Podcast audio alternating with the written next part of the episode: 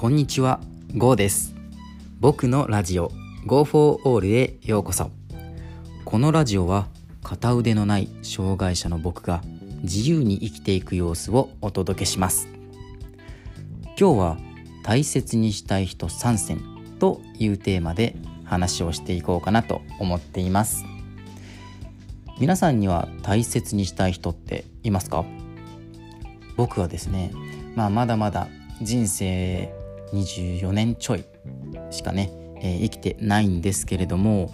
あの大切にしたいなって思える人ってね何人かいるんですけれどもあのそういう人たちっていうのはこうどこかしらで共通点があるなと、あの感じまして、まあ、障害者の僕なりにあのそれを、えー話をしていこうかなと思っています。ねあのいろいろいますけど、まあ、そもそも人ってあの周りにいる人すべて、まあ、ほぼすべてですね。あの、まあ、他人なわけじゃないですか。ね。あの友達一人とってもあの血はつながってないですし、まあ、血はつながってるといえば家族とか親戚とか、まあ、そういうあの近いところしかないのでね。あの友達か友達かない友達じゃないかっていうね、あのー考えるんじゃなくて、まあ、ほぼほぼ全部他人、ね、あのそうやって割り切っちゃえる、あのーっていうのがあの人なのかなって思っています。まあ、ただね、あのーそれでもその他人がいるから頑張れたり立ち直れたりする。そういう経験ってありませんか？ね、例えばうーんまあそうだな部活とか。部活で頑張ってるけどあのー何か負けてへこんだ。でそんな時に励ましてくれる仲間がいるとか。ね受験勉強とかであれば一緒に頑張る仲間がいるとか。ねあのーそういうのでねあのーいろいろ友達とかそういう関係ってねあの大いに役立つというか、まあ、役に立つというとちょっと語弊を感じさせてしまうと思うんですけれども、あのー自分にものすごくプラスになって働きかけてくれるそんな人もいるんじゃないかなって思います。でね、あの障害者の僕がこれまでの人生の中でね大切にしたいなと思えた人の特徴をね今日は3選3つ挙げていきます。でね、あの早速その3つなんですけれども、えーまず1つ、えー見守ってくれる人2つ目。驚いてくれる人。で最後に3つ目で、えー怒ってくれる人、ね、この3つ、あの僕は大切にしたいなと思える人だと思っています。ね、あのまずね最初の1つ目見守ってくれる人なんですけれどもあのやっぱりこう自分の挑戦をね止めないでくれるのってあのいろいろ大きいですよね。何かこれ挑戦したいよって言った時にあのいやいやいややめた方がいいよ。でそんな人もいるんじゃないかなって思いますし、まあ、僕の経験上やっぱりこううんいるんですよね。うん、まああの止めてくれてねあのそう心配してくれるっていう気持ちがある証拠だと思うんですけれどもありがたい反面成功して得られるものもあるし逆にね失敗して得られるものっていうのもあると思うんですよ。うん、だからあのー心配をねこう止めることじゃなくて見守ることに使える人って大切にしたいなって思うんですよ。例えば、まあ、皆さんでもあの心当たりがあると思うんですけれども身近な人で言えば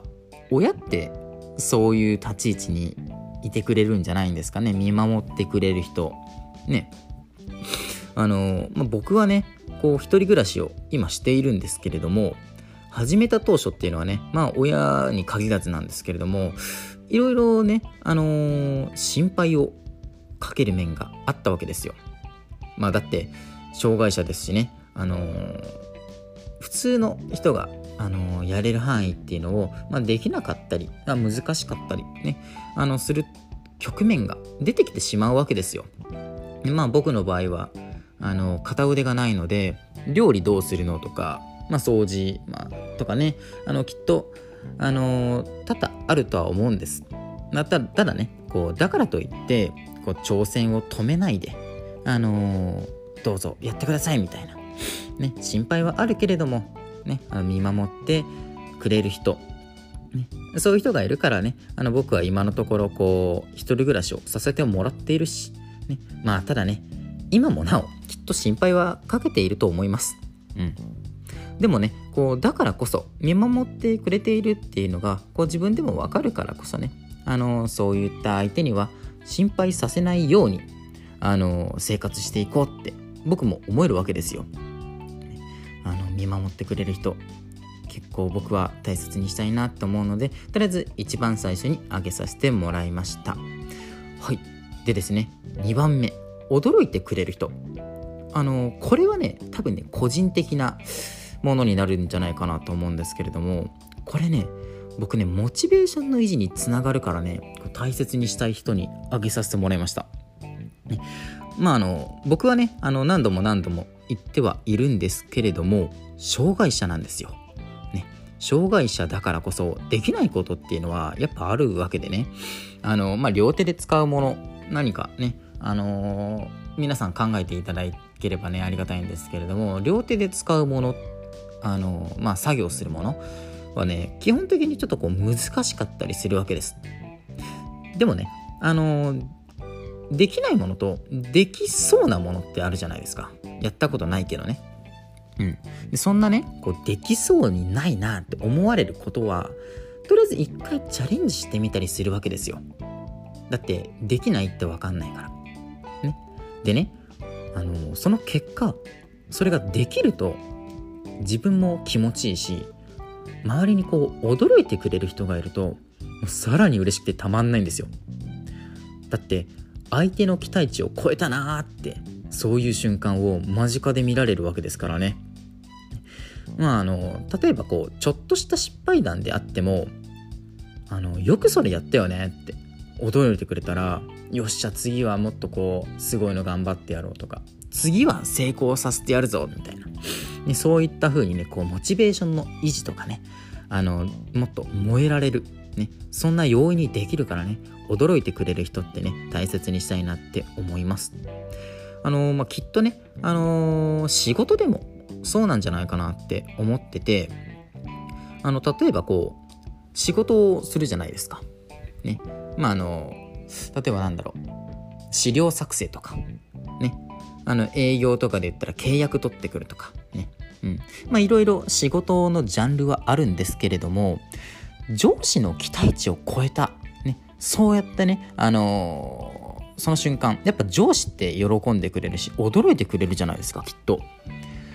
そしたら部下であるあなたとかは嬉しいですよね。まあ逆の立場でもいいですよ。あの自分が上司。ね。で部下をこうすごいな。めっちゃすごいじゃんお前みたいな。褒めて驚いてあげたら部下の顔ってきっとこう嬉しそうな顔をしてるようなイメージ湧きませんか？ね。やっぱこう期待値を超えたものに対して素直に驚ける人驚いてくれる人、ね、あのそういうのってやっぱりこうモチベーションの維持につながりますし、まあ、そうやってね部下はねあの仕事にやる気を出します。で上司はそうやってこうモチベーションを上げる。そしたらこうきっといいサイクルってできるわけですよ。ね、そしたらまた期待値を超える成果を出してくれるしまた驚きがもらえるねやっぱねこう仕事に限らずですけれども今はね仕事に例えましたけども驚いてくれる人っていうのはあの、まあ、何で何であれねカテゴリーは問わないと思いますあの、モチベーションの維持につながると思いますねなので僕はあの大切にしたい人に入れておりますでですねあの最後にえー、怒ってくれる人、ね、これも僕にとっては大切な人なんですよ。まあただねこう怒られるのってやっぱ嫌です。うん、僕もものすごく嫌ですよ。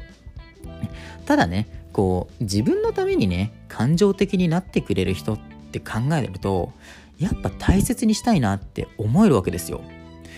だってそれほど自分のこと見てくれるっていう証拠になるじゃないですか。逆にですよ逆に興味がなかったらあの怒ることさえないって思いませんか？ねあのー、まあ、例え話っていうのも変ですけれどもこう道端でこうすれ違っただけの、ね、おじさんとかおばさんにねこう対してめちゃめちゃ怒るとかなんかめちゃめちゃ笑うとかあんまないですよね。なんかクスクスっとしたりなんかこうちょっとえ？みたいな、ね、感情は抱くこともあるかもしれないですけれどもそこまで怒るみたいなねないと思うんですよ。ね、だってそれは興味がないから。やっぱ興味があるっていう証拠に感情がこう揺れ動いてる。ね、だからこそあの自分に対して怒ってくれる人っていうのはまあ怒られてる瞬間は嫌な気持ちするかもしれませんけれどもやっぱ大切にしていかないとなってよく思うんですよ。まあ、ただねこう怒られたとしても、あの、その場はやっぱ嫌ですよ。うん、でも聞き流すことなく怒られた点を一回こう見返すべきなんじゃないかなって僕は思ってます。ね、そうすればこうきっと次にね生かすためどう直すべきなのかとか、あのー、まあ、誤解を生んでしまった部分はどこなのか、ね、そういったところが分かるんじゃないかなと思うんですよ。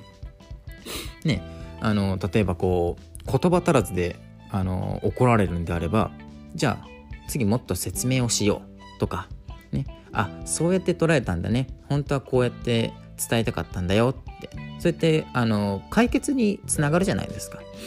ね、あの特にねこう怒ってくれるっていうのもあの先ほども言いましたけどあの身近な存在だからあの怒ってくれるんだなって思っていてやっぱそれは特に親とかねあのー、はそういう怒ってくれる人に該当するんじゃないかなと思ってます。まあもちろんねこう僕は親になったことって今のところないのでねこうはっきりはわからないんですけれども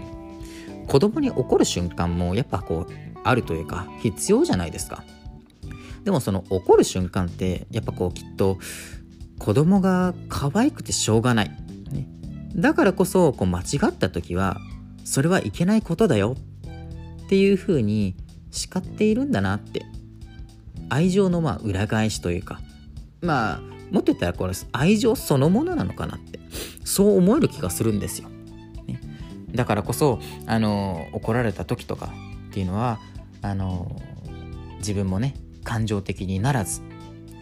まあもちろんやっぱ嫌な思いはしますけれどもぐっとこらえてあの怒ってくれる人も身近にいてよかったなって、ね、そんな風に思える、ね、なりたいし、まあ、だからこそ怒ってくれる人を大切にしたいなと。僕は思っています。ねえー、以上がねあの僕の思う大切にしたい人3選でした、えー、見守ってくれる人驚いてくれる人怒ってくれる人。ねこうやって見るとこう親との関係とか上司と部下の関係みたいなそんな感じなイメージ湧きませんか？ねあの僕が話したことを振り返ってもらえるとちょっといいなと思うんですけれども、まあ、聞き逃した方はあぜひぜひまたあの聞いてみてください。ね。あのー、こういうのってねあの関係がね築けてるうまい関係か。うん。うまい関係が築けてる場所なんじゃないかなって思うんですよ。あのー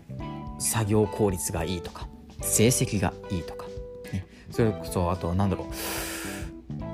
家とか、まあ、家族の問題で言えば仲がいいとかねもうそもそもになっちゃうんですけれどもそういうところって、まあ、この要素満たしてるんじゃないかなって僕は思うんですよね。うん。まあ、だからこそなんですけれどもこうそういう環境とかそういう関係っていうのは簡単に潰しちゃいけない、ね、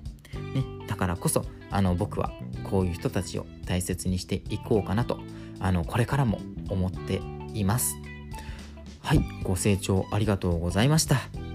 今日はこの辺で終わりにさせていただこうと思います、